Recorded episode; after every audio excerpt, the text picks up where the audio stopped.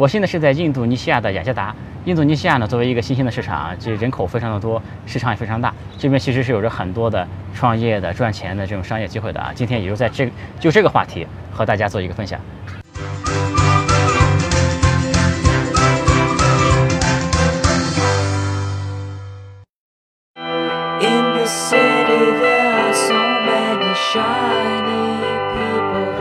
有趣的灵魂聊科技人文，我是李自然。现在我是在印度尼西亚的雅加达。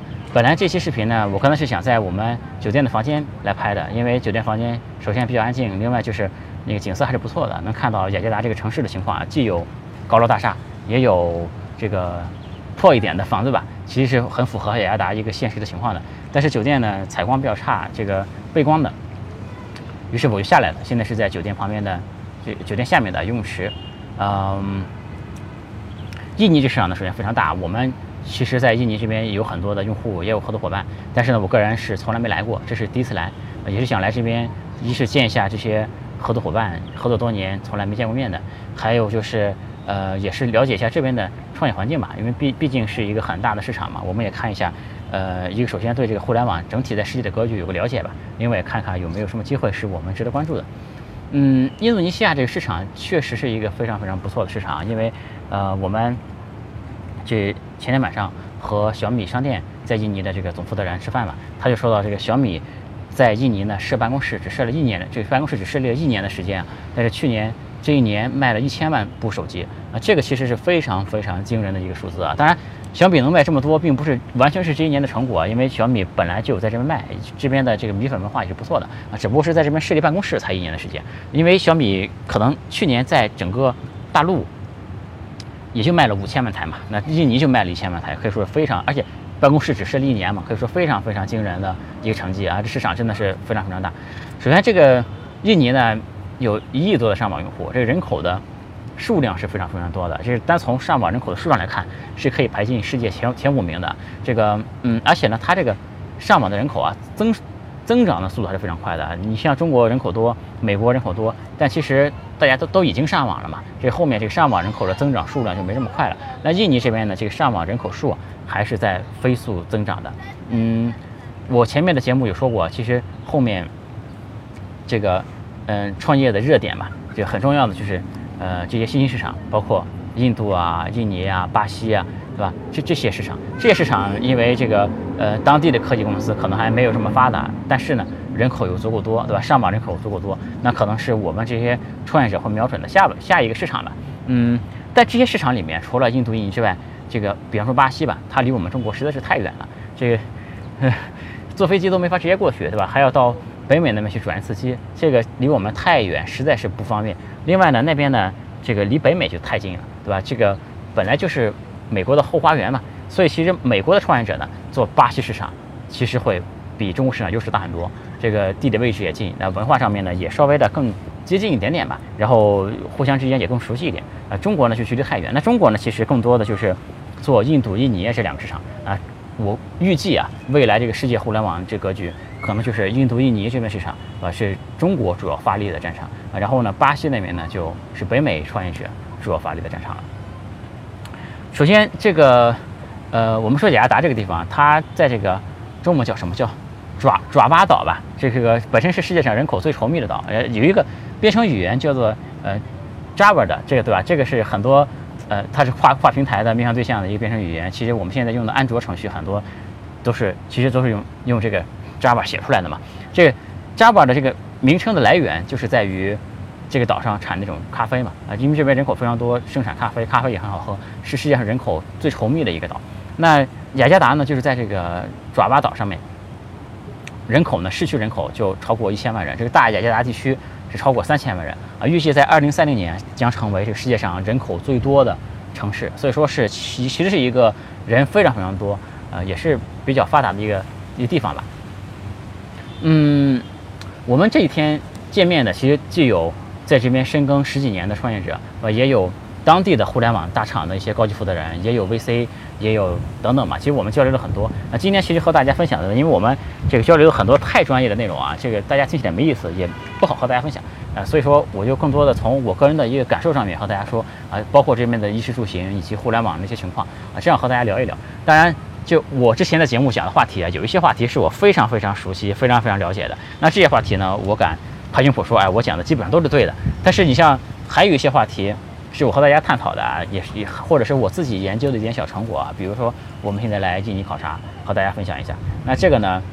我对印尼的了解，其实当然比不上一些在这边深耕了十几年或者做的时间更久的人，所以说也有可能会出现一些错误啊。因为我毕竟来这边没几天嘛，啊，我只是把我的一个分享和大家说一说。如果有说错的地方呢，也可以在下面来这个留言提醒我，我会再做出更正吧。然后就是因为我的时间非常赶，今天我一会儿就要飞走了，这个我们录视频也没有很多的时间，嗯，这个我这里面聊到的一些数据啊什么，可能都是根据我这两天聊的一些。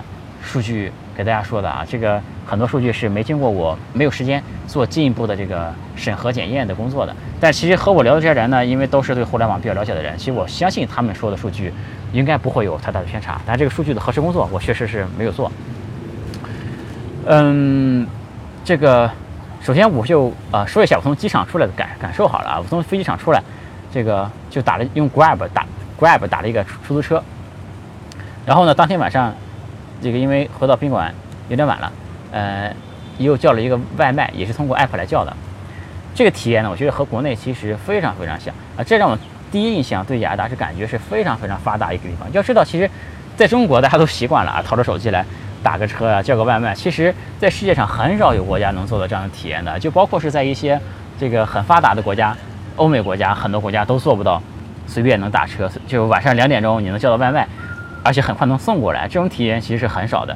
这所以说我给雅达的第一印象其实是感觉挺发达的，因为我们这个嗯，中国出海圈啊，创业者有有一个说法，就是老说两印市场啊，两印呢就是指印度尼西亚和印度。其实这让人感觉好像印度和印度尼西亚差不多的啊，但其实我是觉得这个两印这个说法非常不科学，因为印度和印度尼西亚是非常不一样的。我们其实大家老说两两印，让我在想象中。对印度尼西亚的感觉可能和印度差不多，因为印度是一个，呃，坦白讲是有一点这个没有那么卫生，对吧？因为牛车就在马路上面跑啊，等等，是这样的一个国家。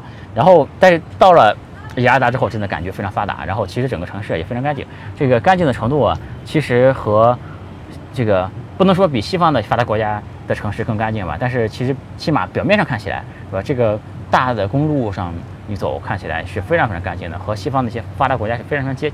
和西方的发达国家是非常非常接近的，嗯，所以说这个，当然你在路上面走，这旁边经常会过去摩托车啊、三轮啊什么的，那因为这边摩托车的数量非常非常多，那还是让你感觉啊，这还毕竟不是一个西方的发达国家，或者不是我们中国的一个发达城市。另外呢，在城市里面走着走着，你也可以看到很多小的房间嘛，就是比较破败那种啊，让会让你感觉到啊，这其实并不是一个特别特别发达的地方，但其实也很发达。我觉得。这个雅加达放到我们，即便放到我们国内，肯定也是一线城市的这个级别吧，因为它其实是一个发达了很久的城市啊，就很多很多年之前，它就是早在东印度公司那时候，对吧？它就是东印度公司的总部嘛，对吧？它其实是一个发达了很多很很久很久的一个时间，那这个很久的很久的一个城市吧。然后前面说这边摩托车啊，这很多，因为它这边其实我觉得最主要的交通工具可能有摩托车，包括你打车还可以打摩的的这个。而且这摩托车呢，不但多，开得非常猛啊！我们开车，那摩托车周围全是摩托车，而且离这个车非常非常近，就怕这个我们如果突然一踩刹车，就怕旁旁边的摩托车会撞到我们啊！其实这个风格非常的猛，因为这边呢，很多公司给员工提供住宿嘛，然后员工上下班就是用用用用摩托的。呃，这个交通呢，其实非常非常堵，因为人很多，也没有地铁。这是他这边正在建第一条地铁，第一条地铁其实预计这个月就开通了，但我们来的时候。三月份嘛，这个还三月初期嘛，现在还是没有开开通的。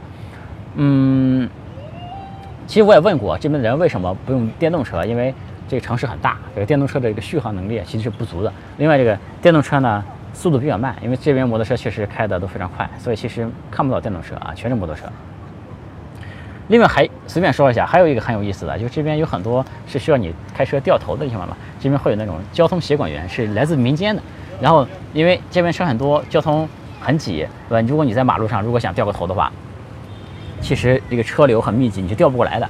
那这时候，这些来自民间的交通协管员呢，他就会帮你拦住后面的车啊，他会来指挥交通，让你掉头过去。那这时候呢，你要付给他一点小费，呃，小费其实非常便宜，大概就是五百到一千印尼盾吧，你付给他就好了。然后其实相当于折合人民币的话，也就是两三块钱、五块钱这样子。然后他就是这些民间的协会会起到这个帮助管理交通的这么一作用，这也是蛮有意思的一点。嗯，说到交通呢，其实还有一个呃想到的一一点呢，就是这边啊，其实我和我聊天几个创业者，他们都有配司机的啊。其实中国的创业者呢。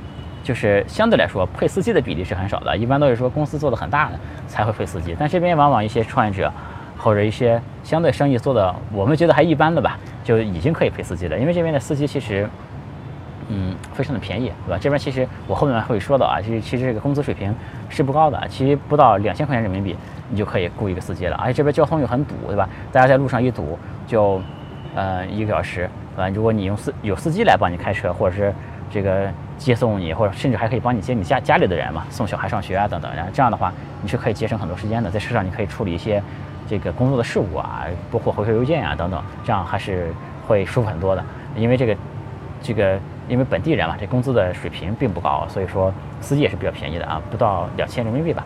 然后这个但是这些司机我说的都是呃。不会英语的，只会当地语言的，所以如果你不会印尼语，你是没法这么便宜雇到这种司机的。你要雇一个会讲英语的司机，那就很贵了，对吧？然后这边的人为人口多，生育也特别的猛。就我一个朋友啊，他的司机二十八岁啊，就只有一个老婆。这边其实法律上不是法律上，就是他们其实是可以有多个老婆的。但这个二十八岁的司机，嗯，其实工资也不高，刚才说不到两千人民币，然后有一个就一个老婆啊，然后二十八岁有七个孩子。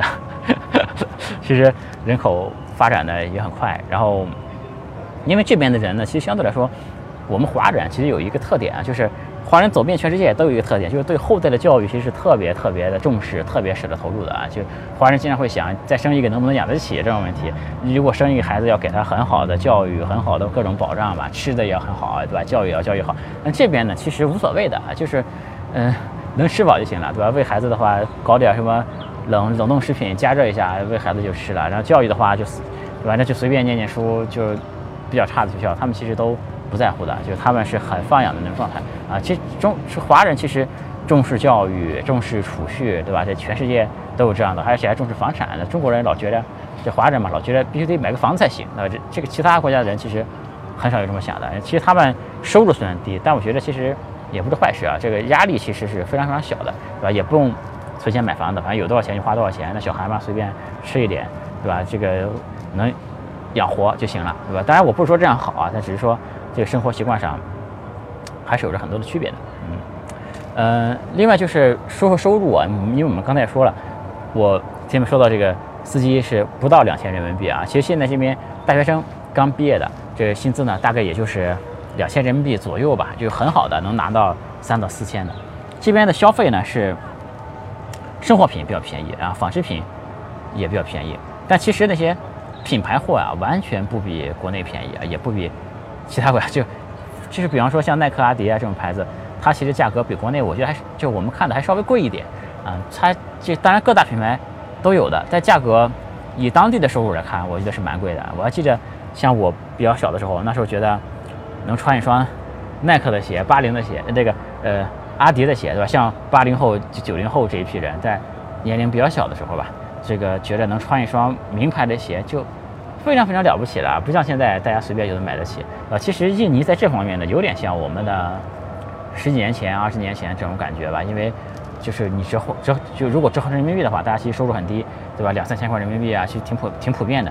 嗯，但是你想买一双阿迪的鞋、耐克的鞋，也要大好几百块，好几百块，呃，那其实还是蛮贵的。对吧？这比较起来还是蛮贵的，嗯，而且这边呢，这些这个薪水也是每个月发一次的，而不像菲律宾以及其他一些国家有一个月发两次的，甚至有周薪的什么的，他们是一个月发一次的。所以其实很多人到了月中就没钱了，对吧？这钱就就花光了，他们也没太有这种理财的意识。呃，所以说这边其实现金贷啊是做的非常非常火的。其实很多中国的公司大概过来了有上百家吧，在这边搞这些。现金贷啊什么的，因为我们中国不是搞 P2P，现在也不让搞了嘛，这个这个都跑到印尼啊以及别的国家来搞。嗯，我们从衣食住行说下来吧，好吧，因为我们前面说了这边的交通对吧？这个行是说完了，然后嗯，前面说了这个一对吧？我们耐克、阿迪这些牌子也说了一，差不多也说完了。那我们说说吃吧。首先，我觉得这边吃的呢非常非常的好吃啊。呃，我们第一天到酒店叫的外卖嘛，就是一种面，其实非常好吃。然后我们这边其实从地摊，对吧，到外卖，到非常高级的餐厅，我们都吃过，但是每一顿饭都觉得很好吃。在这边的吃的呢，其实口味其实特别的重，呃，而且呢，一般都是比较辣的。这边其实很是很吃辣的一个国家，而且非常的咸，口味很重。这我吃辣是没问题的啊，然后咸的话，可能就你要拌一点米饭什么的来吃啊。我个人其实就是任何国家的口味我都可以去吃的，我的口味是比较宽泛的，当然我会比较挑剔啊，就是说。呃，我是清淡的也可以吃，是吧？口味重的也可以吃，但必须比较好吃的我才吃，难吃的我就不太爱吃了。但是，就这边在口味比较重的情况下，我是觉得非常非常的好吃的。嗯，另外我们这个有一天呢，和朋友一起喝酒嘛，然后我们喝到后面啊，朋友拿出了一瓶这个比较好的酒，然后就喝到后面才知道这个酒啊，我们聊起来才知道这个酒在这边是非常非常贵的，因为这边是一个穆斯林国家嘛，这个对酒这块呢是有比较强的管控的。啊，像这种听装的啤酒啊，那些小听啤酒，要和十块人民币一瓶，其实比国内都要贵很多很多。你像生产烈酒公司这边是要发牌照的嘛，这种牌照非常少，好像就八张牌照吧。所以说这个酒在这种管控以及税收这种各种政策下嘛，是非常非常贵的啊。我们那天晚上喝那瓶酒是人肉在中国带过来的，其实非常非常的昂贵。我们也是喝到后面才知道，哇，原来这边的酒是这么贵的。所以说这边吃的呢是非常的好吃，但如果你是一个喜欢喝酒的，想到这边喝喝酒，那其实确实是很贵啊。然后再说说住吧，这这个边的气候呢，其实非常舒服啊。我之前在地图上看，老觉得印度尼西亚这边这离赤道这么近啊。其实你像赤道线啊，这个北极南极那条线，你在地图上看起来啊，我觉得还是比较恐怖的，因为这个地方是很就地球上最极端的地方嘛。但是过来之后我才发现，哇，其实。非常的舒服啊！你看到我现在其实这个阳光呢，嗯，是非常的，就阳光是比较直射的，但是你在这个阴凉地下面，其实还是很舒服的，因为它是离海很近。然后，嗯，它这边是翻这个雨季和旱季嘛，现在其实是在一个雨季啊，但雨季呢也都是雷阵雨啊，不会像比如说我在上海这一下雨，前段时间下一个月，对吧？那其实这个气候非常的湿热难受。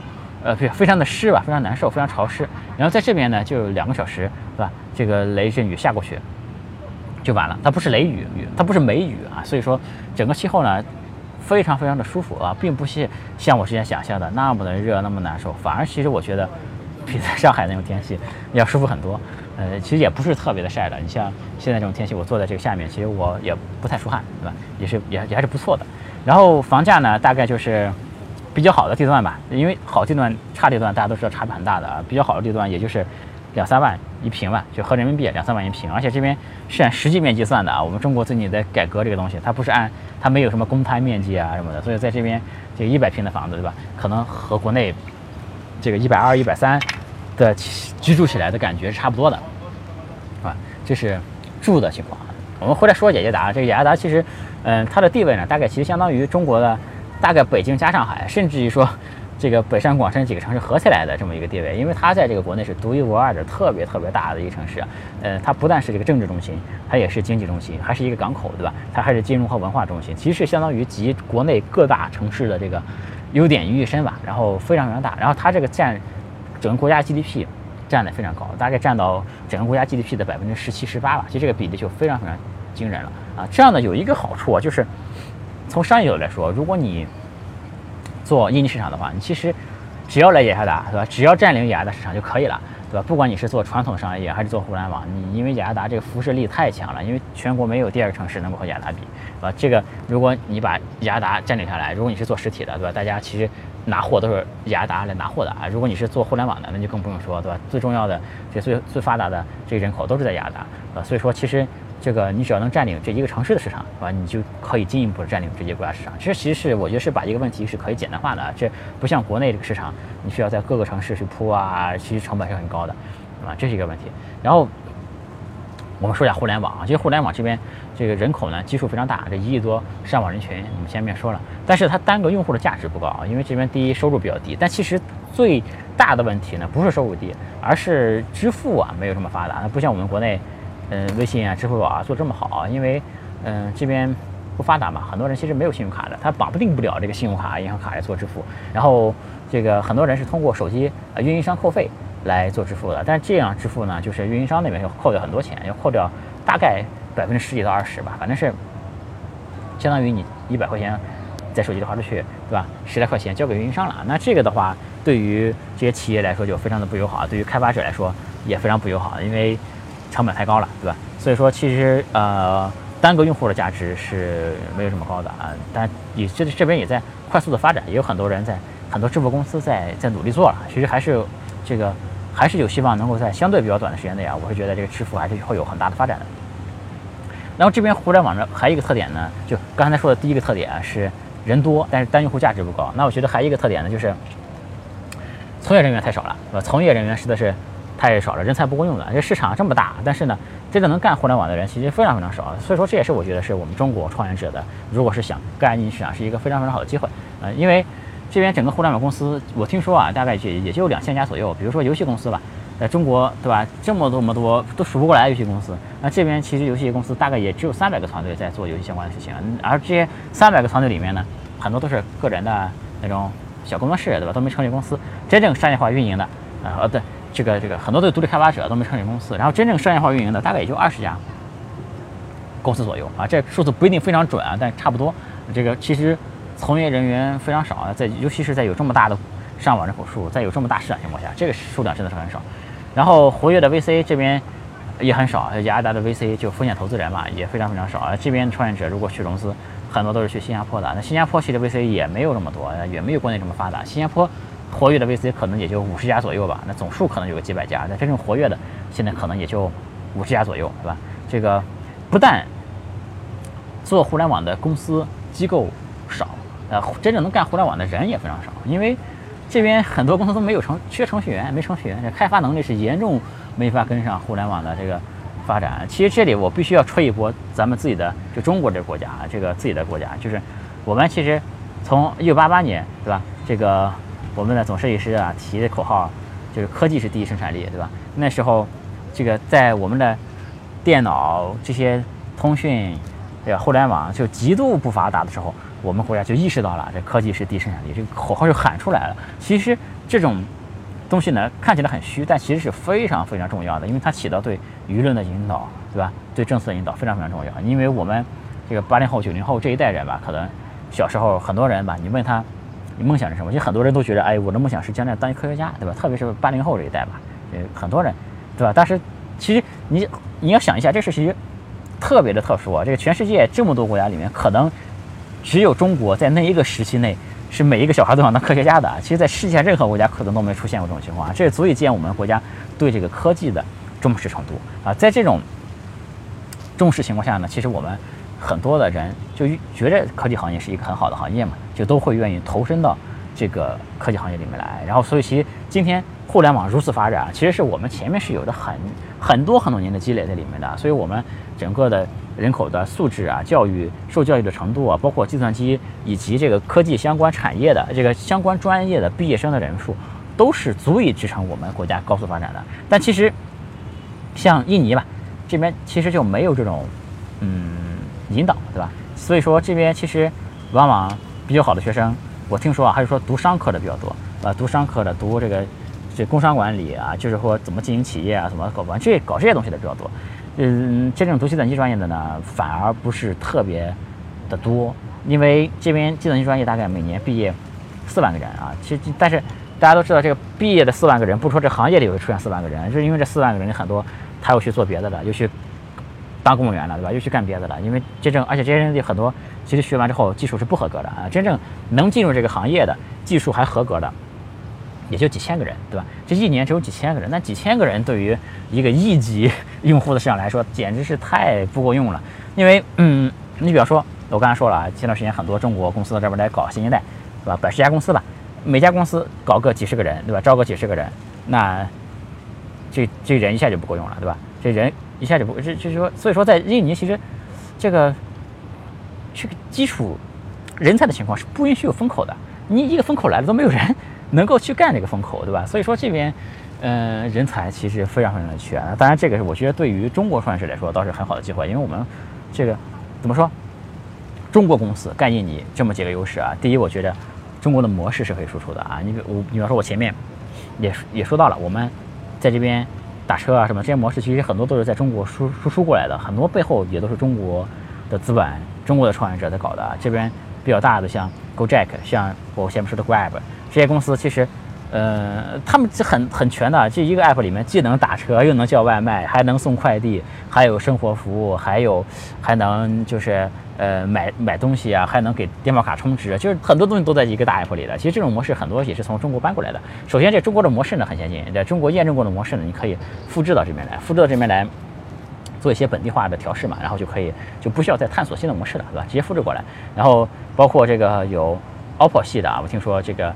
呃，也是在东南亚市场做东南亚的顺丰嘛，其实这个做这个做物流这块做的也非常不错啊。另外这边其实也有那种类似大众点评的产品，但那个产品不是我们中国人做的，这名字我一下想不起来，我想起来之后会加个这个画面在我的这个这个视频上面啊。这个，嗯，第一是我们中国的模式非常先进，对吧？我们中国互联网人的这些对市场的感觉、对模式的这种感觉吧，我们了解的东西，其实对于当地的人来说肯定是降维打击的，对吧？但是。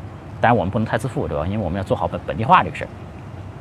第二呢，就是我们技术肯定是有优势的，呃，这个点我前面刚才刚说了，因为这边人才，本地程序员都太少了，我不光程序员，其实整个从业人员都太少了。那我们中国创业者，比如说做印尼市场，对吧？你可以把技术团队放在国内，或者是对吧？然后这样的话，就必你和本地公司竞争，本地公司连个程序员都招不起来，对吧？你在中国，其实中国的技术员技术员水平非常的强，对吧？然后。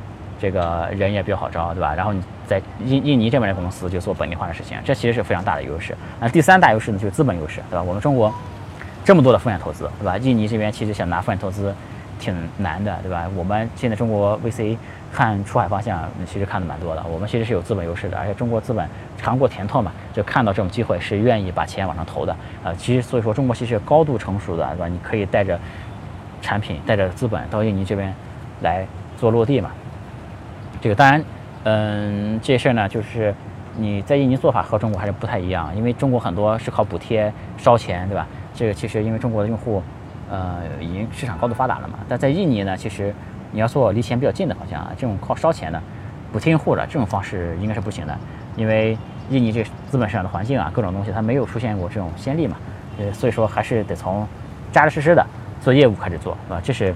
靠补贴用户烧钱肯定是不行的，这边资本市场可能这个大环境吧也不允许你这么做。另外呢，就是要特别注重本地化运营，因为这边很多的习惯其实和国内区别是非常非常的大的。这个，比如说我这个想象中比较好的，比如说中国那边有一个很熟悉呃产品运营的人，但是你要配一个这个嗯，就如果总负责人是中国人的话，你要配一个副负责人啊，这是印尼这边的，印尼这边他要根据当地的情况。做很多的调整，是吧？这其实就要特别注意做本地化的这个这个事情啊，必须在印尼本地有一个团有有一个团队结合到中国的优势，但是呢，以印尼的方式来做啊，这就比较容易成功。说的语言呢，其实语言是不通的，这边都是印尼语啊。这个我们这个会英语的人很少，这英英语普及率我感觉可能和国内差不多，但是这比较年轻的，受过比较好的教育的，还行，还可以。但多数人还是不行的，所以说一定要，如果是懂印尼语是最好的。这个，嗯，但我在这边接触一些创业者啊，他们普遍的英文素质其实比国内创业者的英文素质是高很多的。因为其实国内创业者很多都是中国市场足够大嘛，那其实不需要学英文。很中国很多创业者都不会说英文的，但这边创业者基本上都会啊，因为比较好的创业者他需要谈投资嘛，需要拉投资嘛。啊，他需要谈 VC 的话，基本上这边都是去谈新加坡的，很多人都谈新加坡的 VC 啊。新加坡的 VC 他不会和你聊印尼语的，都是用英语和你聊。所以这边的创业者普遍这个英文水平是不错的，这个大概这个情况。然后，嗯，这边的营商环境嘛，其实也是没问题啊。我们这个节目是肯定是不聊政治的啊，这也不是我的兴趣所在啊。但是，这个很多人可能会关心我们在这边经商是不是安全啊？这个，这个其实是没啥没什么问题的。其实在这边的华人其实也都不太参与政治啊。其实。嗯，我们华人其实在全世界都一样啊，这个华人基本上都是愿意赚钱，对吧？不愿意搞什么选举，搞什么参政，愿意的人是比较少的，相对来说比例比较低的。然后，啊，这边很多人就很多问题其实是可以通过花钱来解决的，对吧？我们华人那边遇到什么问题啊，只要你有钱，其实很多问题都是能能解决的。然后，所以说这就说到我们的一个呃，对，今天差不多吧，就说这些，就说这些内容。那这边。就说如果是旅游的话呢，那其实没什么意思啊，因为中国旅游的人往往都去塞班岛啊，不会来雅加达这边，嗯，所以旅游呢确实没啥好看的。这个，但是呢，互联网创业机会很多啊。如果想搞互联网的、想创业的，其实我觉得后面的，我前面不断的强调过啊，好几期节目都说过，这个印尼啊、印度啊，呃，都是非常非常好的市场，很有可能是我们中国互联网的下一个主战场之一吧。然后呢，这边。如果是来这边创业的话呢，其实这个居住啊也很舒服，对吧？这个是呃没什么问题的。这大概就是我对雅加达的一个了解和印象吧。嗯，那今天呢，基本上就和大家聊到这里啊。那个呃，我们这个嗯节目啊，也欢迎大家关注订阅。现在呢，我们会呃，我现在会有我的同事啊，帮我把每期聊到的一些链接。会放在视频下方，这样也帮助大家。如果想了解更多的话，可以点视频下方的链接啊。我们现在在主流的音频平台、视频平台基本都覆盖过来了。如果这个喜欢我的节目，可以在主流音频、视频平台搜索“李自然说”啊，都能找到我。也欢迎关注，也欢迎把我的节目推荐给你的朋友啊。这个李自然说是，呃，我是这个会和大家聊创业啊，聊商业，也分享我个人的一些呃感悟和思想吧，大概是这样的一个情况。嗯，对于我们早期支持我的。早期就认可我的这个，我们说观众也好，粉丝也好，其实我是非常非常的感谢的啊！也希望将来能够有更好的这种福利也好，或者是机会也好，或者是新的体验也好，能够带给大家。